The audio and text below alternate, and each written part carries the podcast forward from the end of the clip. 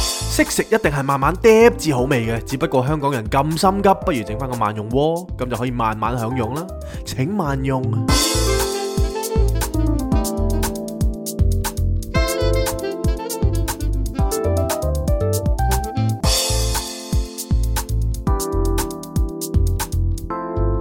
Not a romantic story.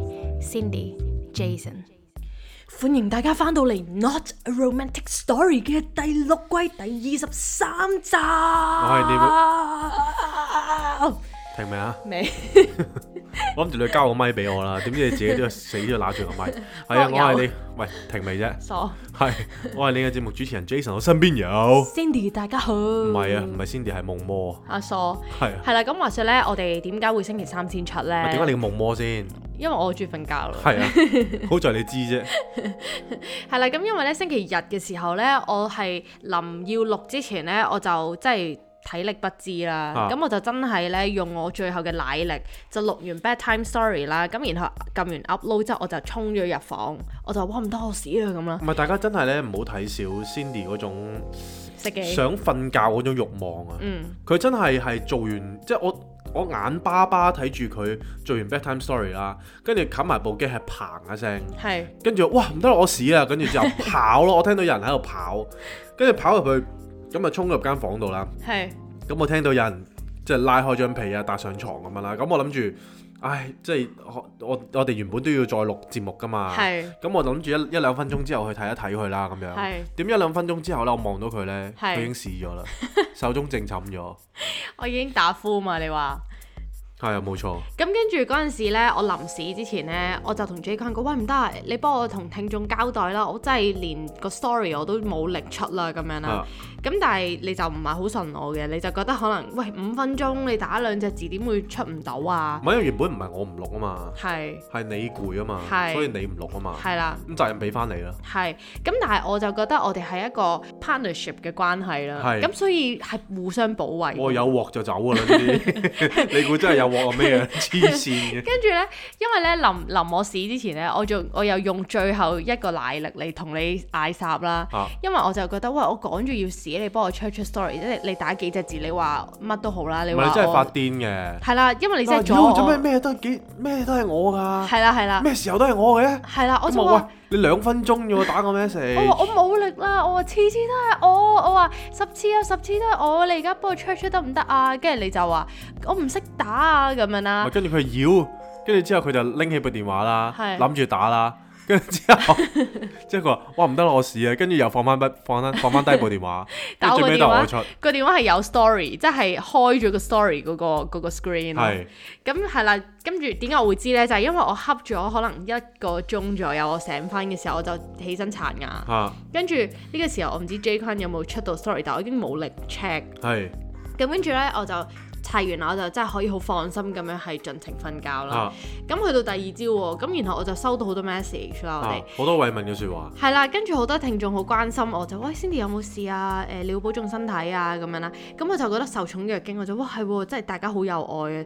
但係我究竟發生咗啲乜嘢事咧？咁樣啦 唔，係聽眾背後都有好多咒罵嘅，你覺得好有愛嘅之餘，唔係我哋即 係啲聽眾點好解即係 nice 點解你嘅，都唔仲仲唔出㗎咁樣啊？ 係啦，跟住仲要仲要等星期三喎、係啊，咁跟住，咁嘅然後我就即刻睇翻究竟 J 君出咗啲咩 story 啦，因為大家係好擔心我，喂有冇事啊 Cindy 咁樣啦。係咁跟住我見到佢打嗰段嘢咧，你係打到咩？我咩體力不支啊，唔知咩倒地定唔知乜鬼嘢嘅。賭床唉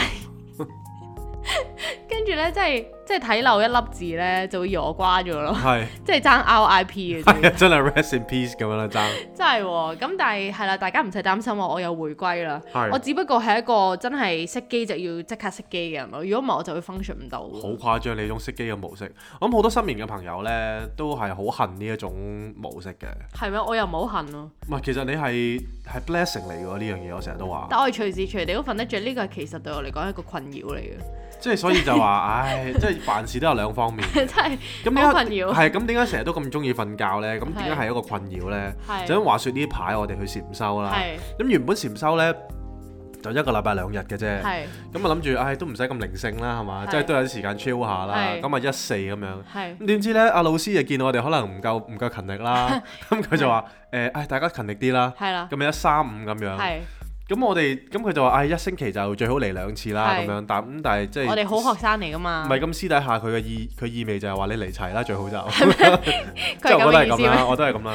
係啦，誒，跟住之後我哋就唉又覺得去唔齊咧，有時唔知蝕咗啲乜愧啊。或者係愧愧疚咯咁因。為老師每一堂咧都會講一啲好有智慧嘅説話。係啦，即係追中我哋個心嘅，每一堂都好有得着嘅唔。係都唔一定每一次都鋭中嘅，咁但係佢都係講緊啲事實嘅本質啊。係咪佢追緊我每一 次都？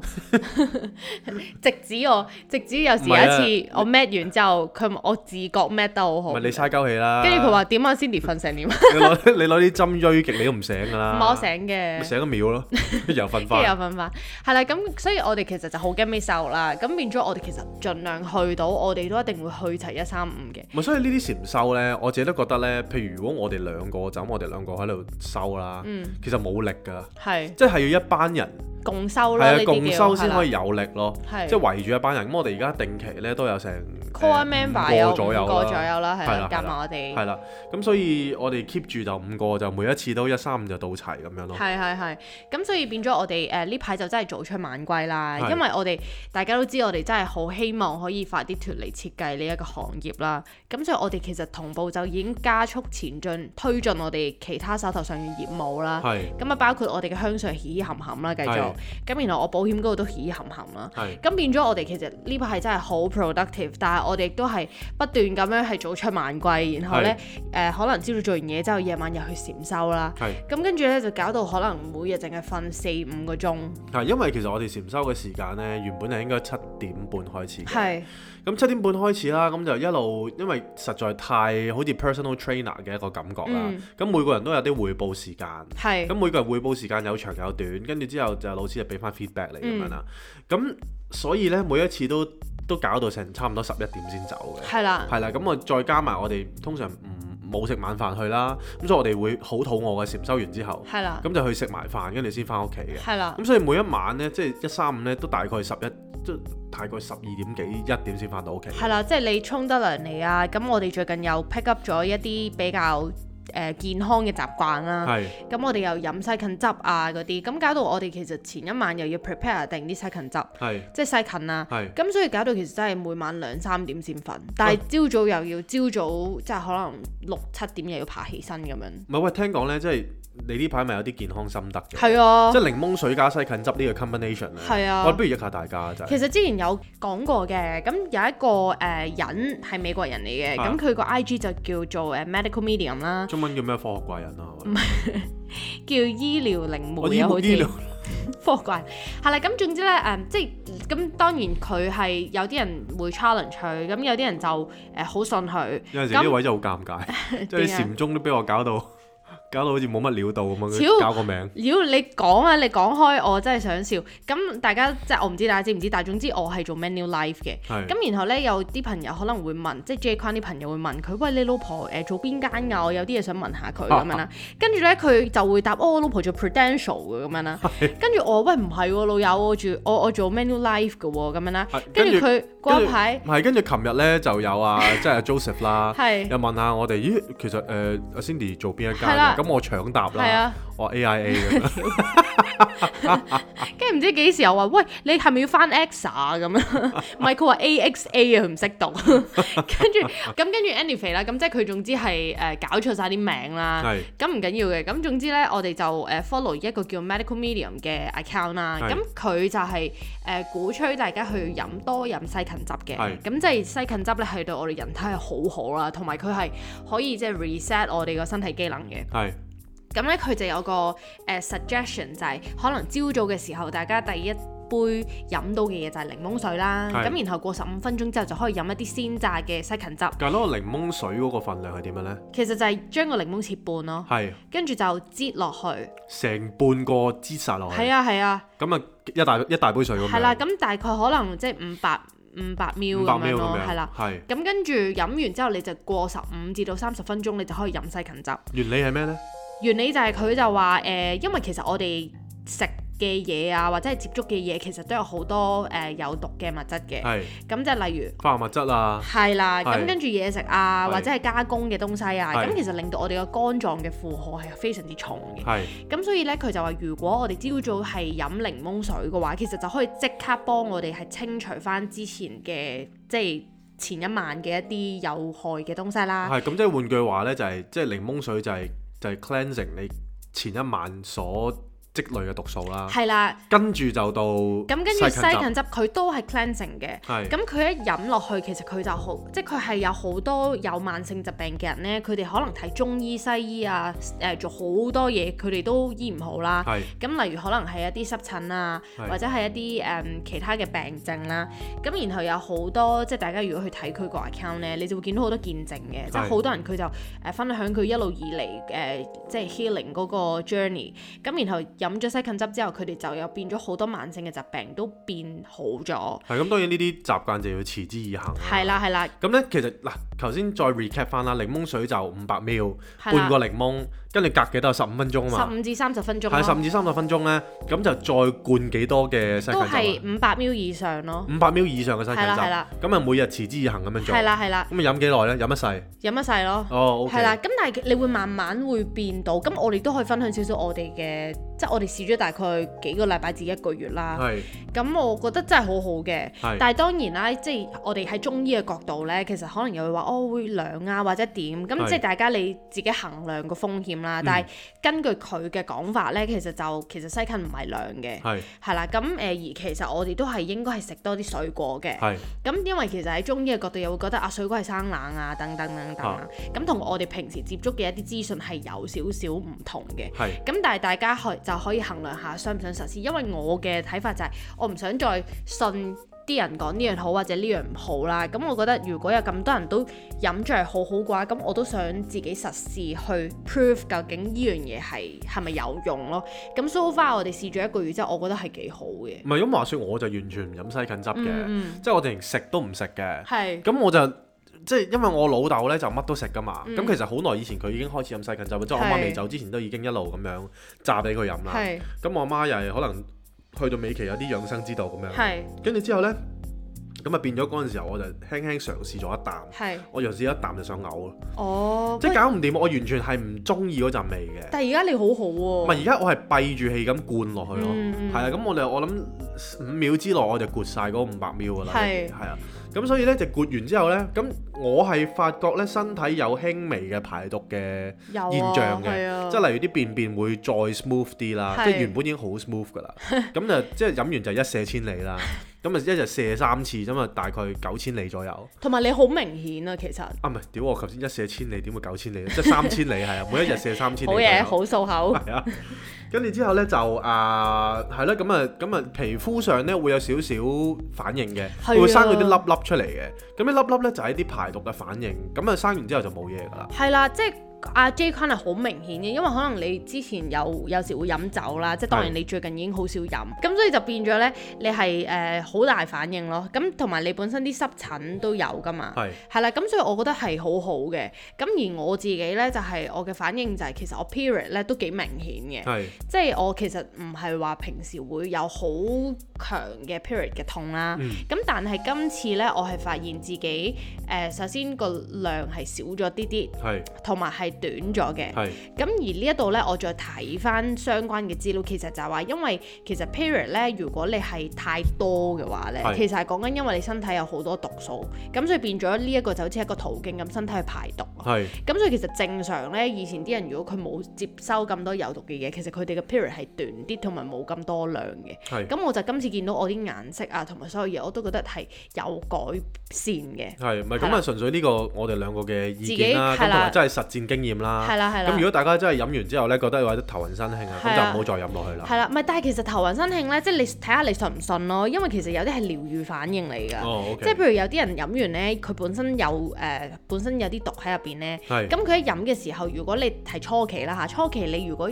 feel 到係有頭暈身慶啊，然後你手腳冰冷，其實呢啲係正常嘅。係咁但係當然呢個都係因為我哋唔係醫生啦，係咁我哋唔知道一啲真係誒、呃即係我哋唔唔唔適合俾一啲醫學嘅建議。係咁但係我睇嗰個 medical medium 咧，佢都有講好多 article 係關於呢啲嘢。咁所係以如果大家有興趣嘅話，我覺得呢個都係一個幾好嘅參考誒參考咯，係係咁佢又啦。叫我哋戒蛋奶啦，咁但係呢兩樣嘢我都戒唔到噶啦，蛋奶我覺得一定要戒嘅，其我哦我實。就唔會戒噶啦。哦，OK，係係啦啦，咁樣咯係啦，咁即係慢慢嚟咯。咁起碼譬如你以前食蛋奶，但係你唔飲西芹汁，咁而家你可能食住，跟住你飲，咁你咪好啲啲咯，你可盡能量係啦，少食咯。係咁，啊大家即係總之我哋而家都係實踐階段啦。係啦係啦係啦咁啊同大家分享呢一樣 嘢啦。係啦，同埋最近我哋又搬出去黑龍江啦。係點解咁講啊？係啦，咁如果大家有印象咧，我哋曾經唔記得咗邊一集咧，就有講過我哋咧就去欺中龍上爭環，係啦 中上環嗰度食餃子，就識咗個餃子老闆。係咁啊，餃子老闆咧，佢就話佢係欺籠爭人嚟嘅。係咁佢個人咧就係好誒男男子漢啦，係乜嘢都自己啃係嘅。係係啦，咁佢就唔怕凍係嘅，因為欺籠爭就好鬼凍啦。係咁我哋最近又學咗佢喎。係咪佢教咗我哋一個養生嘅竅門？係係係佢就話一定要沖凍水。係。啦，啱係啊，啦，咁啊，即係呢個係種咗個種子啊，老闆係就種咗個種子啊，跟住冇錯 Joseph 就同我哋講啦，即係個啊禪修朋友，係咁佢就話：喂，誒、其實原來沖凍水涼咧對身體係好嘅，係咁變咗我哋而家咧就連熱水費都慳埋，係啊係即係啊，我哋淨係沖凍水涼。係啊係啊，係啊，咁你知啦，即係雖然話夏話就話夏天啫，係落雨絲濕都凍啊嘛啲水係，我照淋嘅， 照照淋頭啊淋，係啦。係啊。咁啊呢個又係另一個習慣啦，大家又可以試下啦。係，啦，即係我哋最近就忙於養生啦，係咁仲有一個習慣好似係咪啊係啦，仲有一個習慣嘅就係、我哋有 meditate 啦，係係啊啦，咁我哋 meditate 咧，咁話說有一次咧，我哋誒、嗯通常都係會去嗰個上堂嘅地點嘅，係咁但係咧最近有一日係好似係鬼節啊嘛，係咁我哋就因因7為月14係啦，就應承咗我哋屋企人就話我哋嗰日會唔出街。係即係夜晚啦，留喺屋企。係咁所以我哋為咗唔好令佢哋失望，我哋就乖乖留喺屋企。係咁我哋就唯有就同老師係進行一個 FaceTime 咁樣啦。係咁老師即即係開波之前咧就有少係啦少誒嘢同我哋講嘅係啦交代咁樣係啦啦。咁佢就話今日咧要講嘅題目咧就係時間。係啦係係啦，啦，咁就話啊，總之咧，誒佢哋完咗 meditate 係之後啦，即咧，係佢大就會家打各俾自我哋㗎係啦，啦，即係大家各自 meditate。係啦，咁然後咧，到佢哋完咗咧要匯報嘅時候咧，佢或者佢要講書嘅時候，佢就打會打俾電我哋話啦係啦，打俾我哋係啦， FaceTime。咁叫我哋唔好離座係，啦，即係佢話我一日未 call 你，你哋都唔好離座咁。係啦，咁我哋就即係哇緊記啦，銘記於心咁樣。係咁跟住我哋一路 meditate，咁我哋諗住 OK 啦，如果老師會打俾我哋，我哋就唔好校鬧鐘啦，我哋係就等佢打電話嚟啦。係咁咁我哋兩個就喺屋企自己 med。係咁跟住咧一路 med 咧，咁其實我哋大概都知道係個時間嘅，係因為咧去到可能一個鐘鬆啲咧，其實我隻腳就會開始痹同埋開始痛係嘅。你都係啦，應該係嘛？少少咯，少少係啦，咁跟住我就去到一個鐘嘅時候，我就都已經有啲即係想喐下咁樣啦。係咁我又忍唔住望一望個電話，就見到咦已經過咗一個鐘咯喎。係咁但係我又喺度諗下，算啦，我繼續即係堅持落去啦，啊咁係樣，唔係因為老師同我哋講咧，叫我哋唔好離座啫，係啦係啦係啦，咁我哋咧個 pat pat 咧就真係冇離座嘅，係啊，真係冇離座嘅，係啦，咁嗰刻就話咦，可能佢哋匯報緊咯，係啦係啦咁樣係啦我咁哋所以我係哋啦就誒諗住等啦，啦喺度等啦，咁我哋就呃大概一個鐘三四個字左右啦，係啦咁我哋開始就喺度撳電話啦。係啦，跟住咧我就誒、呃即係 J 君就話喂，我哋去拎啲水咁樣啦，拎啲水嚟飲。我話吓，老師叫我哋唔好離座我喎。就 O 一咁樣 O 嘅啫，其實都唔使去廚廚房跟住嘅。佢就話：我我我哋又唔係走咁樣啦，即係我哋冇嘢嘅咁樣啦。係咁我我因為我係嗰啲乖學生嚟嘅，我真係好聽老師講。係咁我就吓，咁啊好啦，咁咁啊烏一烏咁樣去係拎拎杯水咁樣。係咁 J 君就話：喂，你幫我拎埋我電話過嚟啊！咁係咁我拎個電話俾佢啦。係咁然後佢開始喺度撳電話咯係。咁我喺度開始撳電話啦。嚇咁一路撳撳撳，撳咗成成粒鐘佢都未打電話嚟啦。係咁我九個就字左右啦係啦，咁我就以為咦唔通老師唔記得咗我哋咁係樣，有少少呢個諗法。但係我諗冇理由啊，點會唔記得咗我哋啊因為咁平時啦？頭先即係同大家交代過啦，匯報都要啲時間㗎嘛。係啦係啦咁我以為最尾先到我哋。係啦係啦，即係以為係啦係其他同學匯報㗎。係啦，咁跟住呢，佢就突然之間打嚟喎。係啦係啦咁佢打嚟呢，就話誒，咁我哋就交代我哋嘅情況啦佢，問佢一開始第一句就點啊？你哋頭先誒咩初成點啊咁樣係啦。咁我哋就話誒誒有啲 OK 啊即係有有啲啲昏昏沉係啦係啊啦，跟住又又又專注唔到咁樣啦，係係類似呢啲咁樣啦係。跟住佢話哇，都成兩個鐘咯喎係。啊你哋都專注唔到，係佢啊係啊話係咦 兩個鐘，哇咦我哋 m 咗即一個係鐘個幾鐘多啲啫係喎，啊跟住佢就即係一笑置之咁樣啦，即係佢原來佢嘅意思叫我哋唔好離座意思，佢係諗繼住續坐係。啦，繼續坐坐係大家原來一齊，佢哋都係除咗兩個幾鐘嘅係。啦，咁佢佢言下之意咧，就係話你愉快嘅時間咧，通常都會過得好過係得啦係好啦短嘅，覺係得啦。跟住咧，你痛苦嘅時間咧就過得特別長嘅。係啦係咁啦時間係一種概念，類似啲咁樣嘅嘢係啦係啦。啦，跟住最尾我哋就知道，哎呀，撲街啦！即 我係哋我會哋錯意，會錯意咁誤會樣。咗係 啦，仲喺度撳電話，人係哋個個啦喺度，人哋在場嘅同學喺度勤力咁樣練習咧，係跟住 J 君一路喺度玩電話， 喺度睇睇誒睇波啊，曳你嘅好曳似嘅曳嘅，真係曳。 係啦。咁但係我哋就擺咗個大烏龍啦。係咁所以呢排我哋其實個生活就係忙於誒、呃、養係生，忙於繼續做 meditate 啦，咁然後繼續去面對生活嘅一啲高低起跌啦。係，咁我諗禪都都修冇乜冇乜高低，冇乜高嘅嚟 嘅，都係低起跌咯叫住，係咪低跌咧？應該好話平穩地低咁樣係啊啊，嘛生活嘅低跌咁樣啦。 但係都有個好消息可以話俾大家知嘅，係咁就係我哋終於係見到我哋喺設計行業嘅盡頭咁 樣啦。咁樣講會唔會太狠啦？呢一都唔個會笑啊，話。都唔會啊，繼續嚟啊！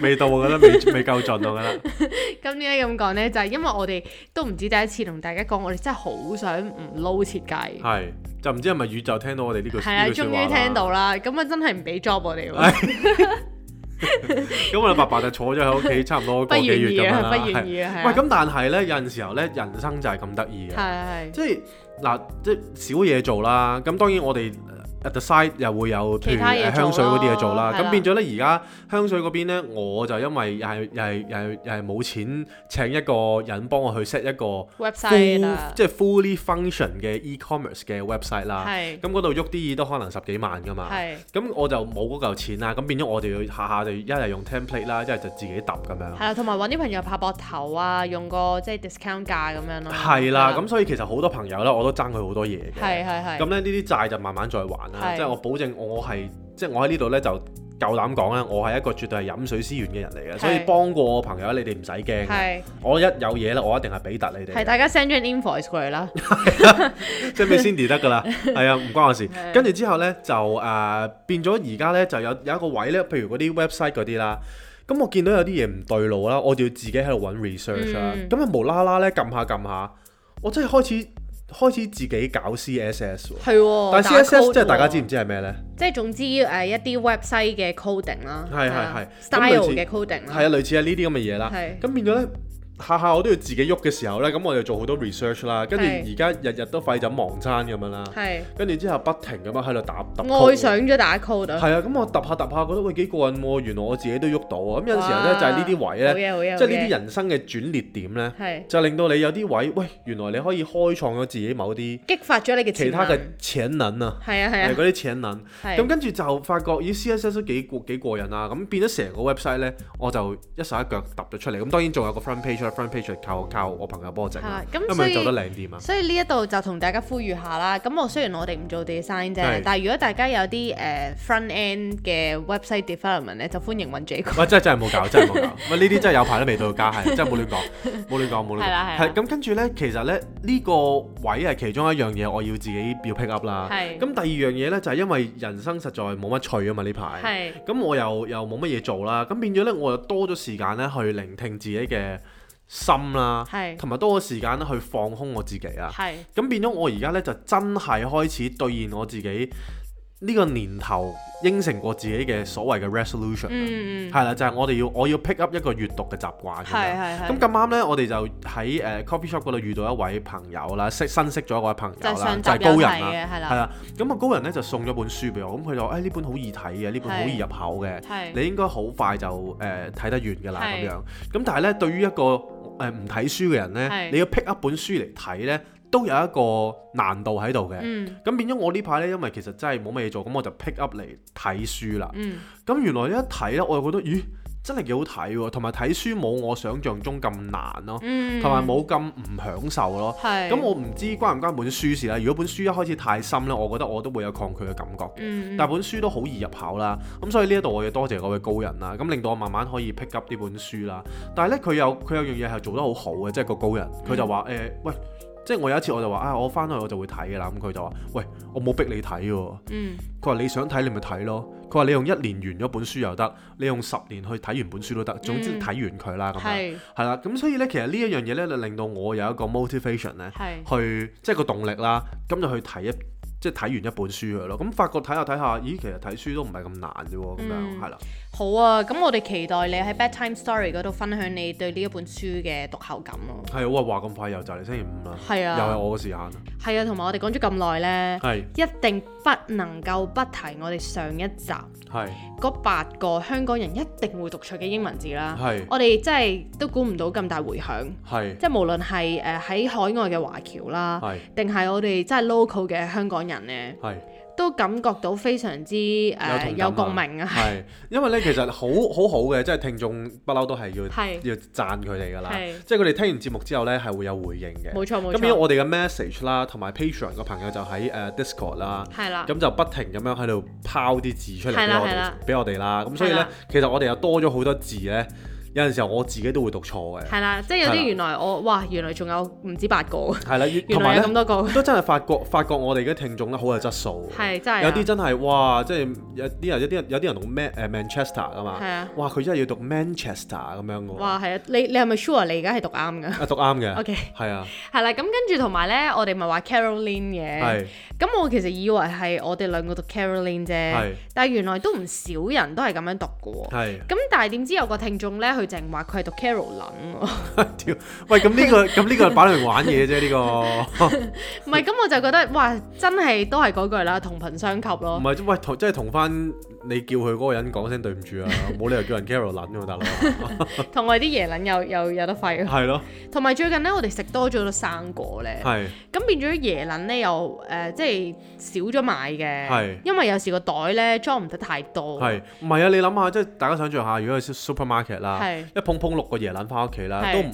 唔係少嘢㗎，係啊，同埋我哋而家個雪櫃咧要騰啲位出嚟裝西芹，係啊跟住我哋係成個雪櫃都係西芹啦、係水果啦、椰撚啦，咁變咗我哋真係椰撚每一次只可以買，以前就每一次捧六個嘅，係而家就每一次可能捧兩個咯，係。咁啊少啲少啲咁樣咯。係，喂，同埋西芹真係好抵啊！呢度講一講， 其即實我哋係 cheap 五蚊一 紮，唔係因為咧， 我哋真係 cheap 到爆啦。係咁因為正常西芹都唔平嘅，其實如果我哋飲咁多，係咁變咗咧我係咁即係 organic 嗰啲我就飲唔起住啦。唔係人哋出邊飲嗰啲就叫西芹，我哋買嗰啲五蚊扎叫閪 芹，咁 即係就係壞嗰啲啊唔嘛。係啊，其實又唔係就嚟壞。咁因為咧，即係西芹佢都唔你擺得耐會黃噶嘛。係咁啲 supermarket 佢為咗促銷咧，佢就會將一啲可能冇咁冇咁綠嘅，但係其實都好綠嘅。咁佢就可能切頭切尾，咁佢、啊就變咗本本身係廿幾蚊，佢就變咗五蚊一扎咁樣啦。係咁我哋飲咁多，我見到喂大佬，梗係買呢啲啦。係咁我哋一捧我捧成十鳩幾條百幾，係，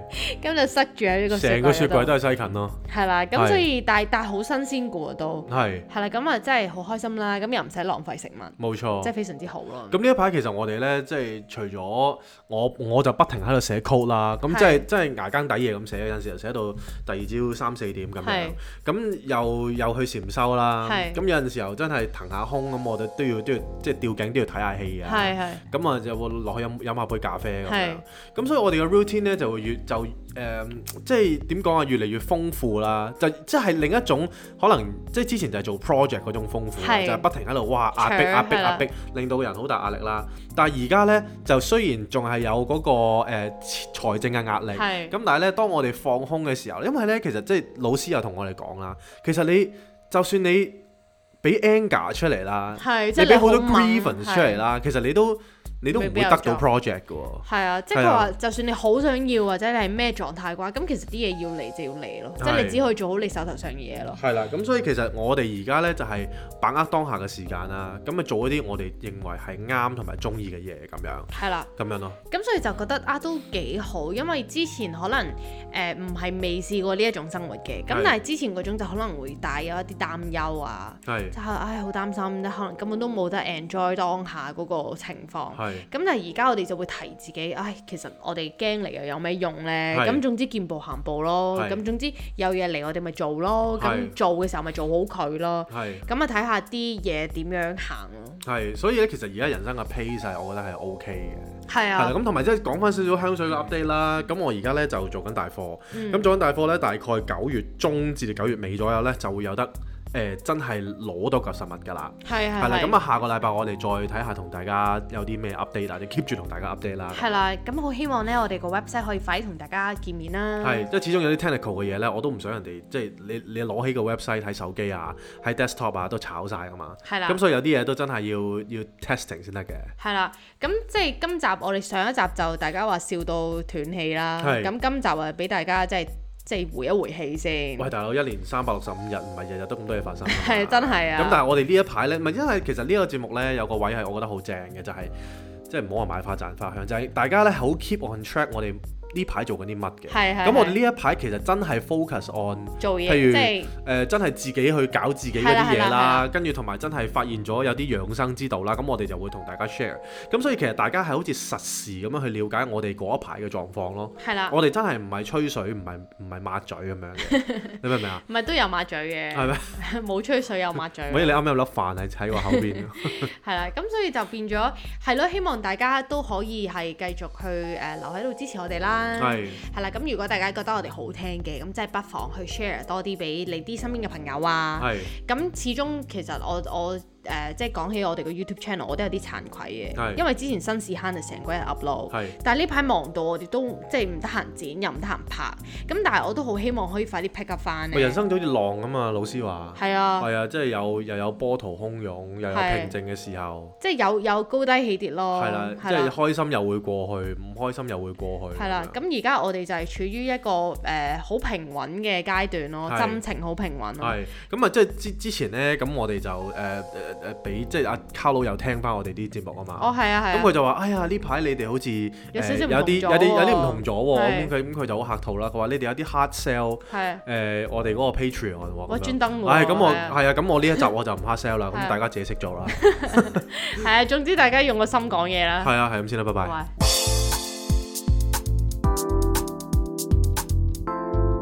Not a romantic story. Cindy, Jason.